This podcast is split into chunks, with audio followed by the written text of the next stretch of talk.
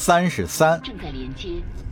绝地之域，第五杠 S 零 W 星座，T 杠 IPZB 星系。吉尔盘着腿坐在弗里克床边的地板上，饶有兴致地望着他，等待克隆飞行员解答自己的问题。蒂亚则像个保镖一样站在不远处的走廊门口，把头探进屋里，用审慎的目光打量着两个人。嗯，现在是挺难形容的。弗里克接过话茬儿，待在一伙暗藏敌意的人中间，让他感到浑身不自在。自从我重生以来，还没有开过船呢。这孩子或许痛恨艾玛人，不过现在他并没有把恨意写在脸上。吉尔如痴如醉地聆听着弗里克的回答，细细琢磨他说过的每一个字眼。蒂亚明确表示了反对，无奈他现在进退维谷，要保护男孩的人身安全，就满足不了他与生俱来的好奇心。他对这个克隆飞行员的来历半信半疑。还略带着几分蔑视，毕竟雷特福德号之所以遭此横祸，也都得怪他。弗里克表现得十分坦诚，然而他回答的越多，吉尔提起的问题反而更加滔滔不绝。事实上，蒂亚也知道，这个克隆飞行员超越常人的直觉，救了众人的命。光凭这一点就足够让男孩对他推心置腹了，但他并没有完全放下顾虑。弗里克的举动或许是纯粹无私的，但也有可能是为求自保。吉尔又手舞足蹈地比划出一连串的手势。蒂亚虽然已经厌倦了替两人充当翻译，可他还是耐着性子做了。他想知道克隆飞行员是怎样在两个身体之间进行跳跃的。他嘟囔着说：“作为克隆飞行员，弗里克拥有一种常人难以企及的思维优势，那就是潜意识学习能力，不需要刻意去记忆。吉尔做过的每一个手势都深深烙印在他的脑海之中，并且和计算机一样精确。呃，怎么说呢？”这涉及两种截然不同的技术：克隆和亚空间通信。切换身体需要将两者紧密结合。弗里克回答着：“克隆的关键在于如何精确复制人脑，并且保持其原有状态。比如说，每一个神经元细胞传递冲动的顺序。”和位置都必须分毫不差，这样才能保证在克隆体之间传递信息时实现大脑的同步转换。另一个问题是如何传递这种信息。要知道，人脑中包含的数据是以 PB 计算的，只有利用亚空间通信技术。才能将这些数据瞬间传到新一店的任何一个角落。呃，更准确的说吧，是配备有克隆舱，能接收这种海量信息的空间站。吉尔又比划了一阵，蒂亚复述道：“如果你并不情愿，但又迫不得已要切换克隆，那要怎样做呢？”这个就说来话长了。回答问题时，弗里克如数家珍，可他丝毫不知自己为什么会了解这些事情，而且听上去会让人觉得不太舒服。蒂亚，如果你不同意，我是不会回答的。劳你费心了。蒂亚注意到吉尔脸上痴迷的神情，于是直白地说：“随便聊两句就行了。”哎，好。弗里克喘了口气，啊，战斗中根本没有时间进行逐层扫描，要原封不动地保存信息，难免会损伤到脑组织。在太空舱即将破裂前的一个瞬间，有一种致命的毒素被注入到了飞行员的体内，冻结所有的神经活动，然后对脑部进行一次快速的扫描。等数据保存完毕，再通过亚空间将其传送到预设的接收地点。整个过程只需要几纳秒就能完成。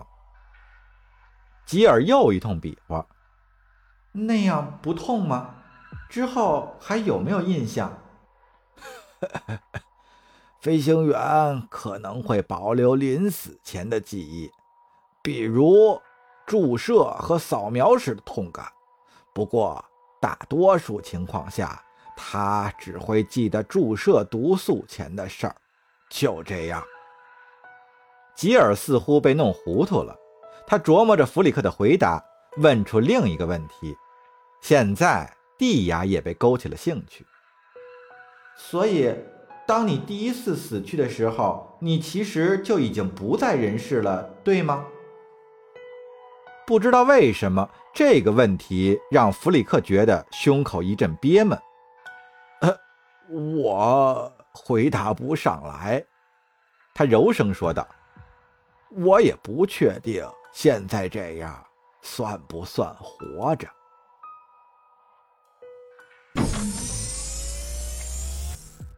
文斯，醒醒！文斯脸上挨了一记凌厉无比的飞踢，他刚一恢复清醒，鼻窦的痛感就如潮水般侵袭而来。每次见到你都是这么一副鬼样子。望着他口鼻处干涸的血迹，盖博评价说。而文斯这个家伙的一只眼睛也肿成了包子。和往常一样，很高兴再次见到你。盖博又补充上一句。文斯疼得浑身抽搐起来，尾骨处骤然一阵剧痛，他想呻吟，却又闭不拢嘴，只能从牙缝间憋出几声哼哼。他强忍着周身的疼痛，奋力想要爬起来。轻点儿，盖博警告文斯。起身的时候不要太快。还有，文斯已经被气得冲昏头脑，根本没有理智可言。他知道，即使身体散了架，也要站起来。这番粗暴的挣扎撕裂了他鼻腔里刚刚凝结的血痂，涓涓的鲜血流入他的嘴里，然后沿着嘴角流淌，把整个下巴染成嫣红一片，最终洒落在地板上。他心中充满嗜血的渴望。文斯，说句话呀！盖博察觉到了危险，你还记得我吗？我是盖博。喂！文斯一拳砸在了钢铁墙面上，像捕食的野兽般冲了出去，没有理会盖博。这个女人并不是他想要的猎物。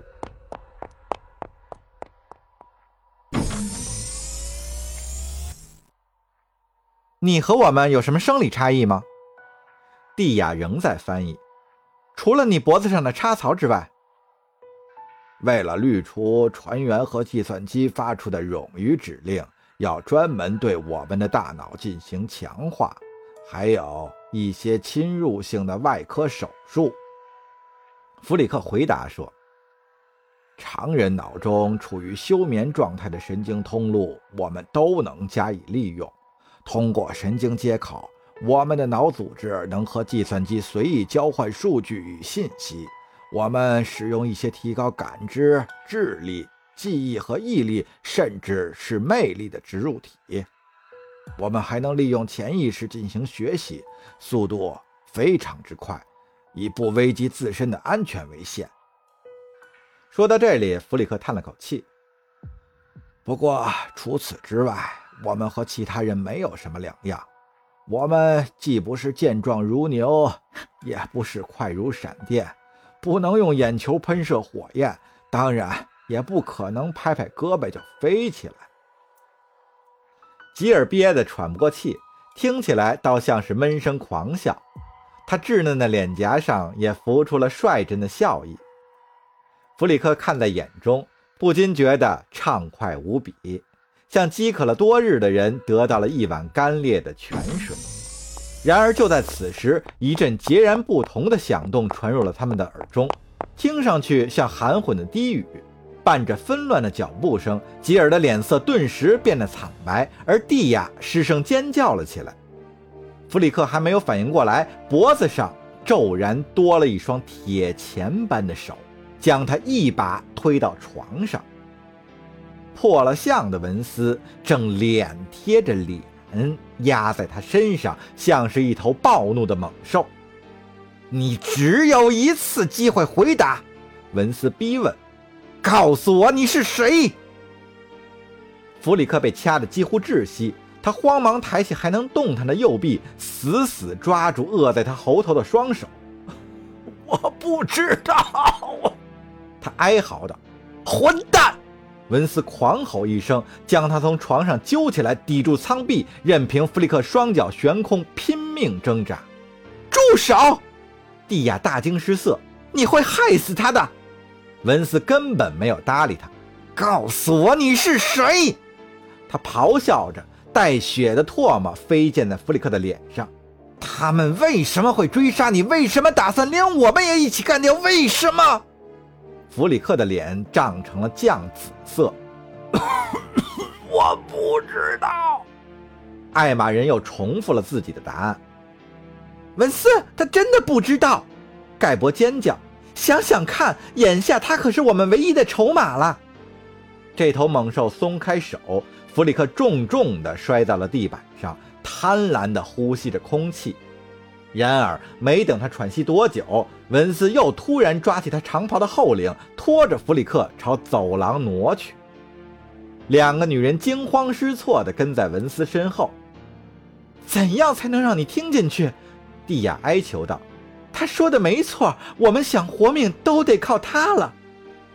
这里谁都别想活命！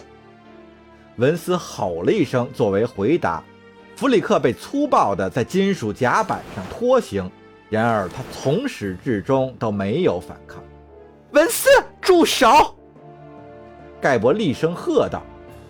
话音未落，文斯突然停住脚步，盖博一不留神撞到了他的背上。以盖博这么纤瘦的体型，这一下简直就像磕到了墙上。他不由自主地向后栽倒，又撞翻了身后的地呀。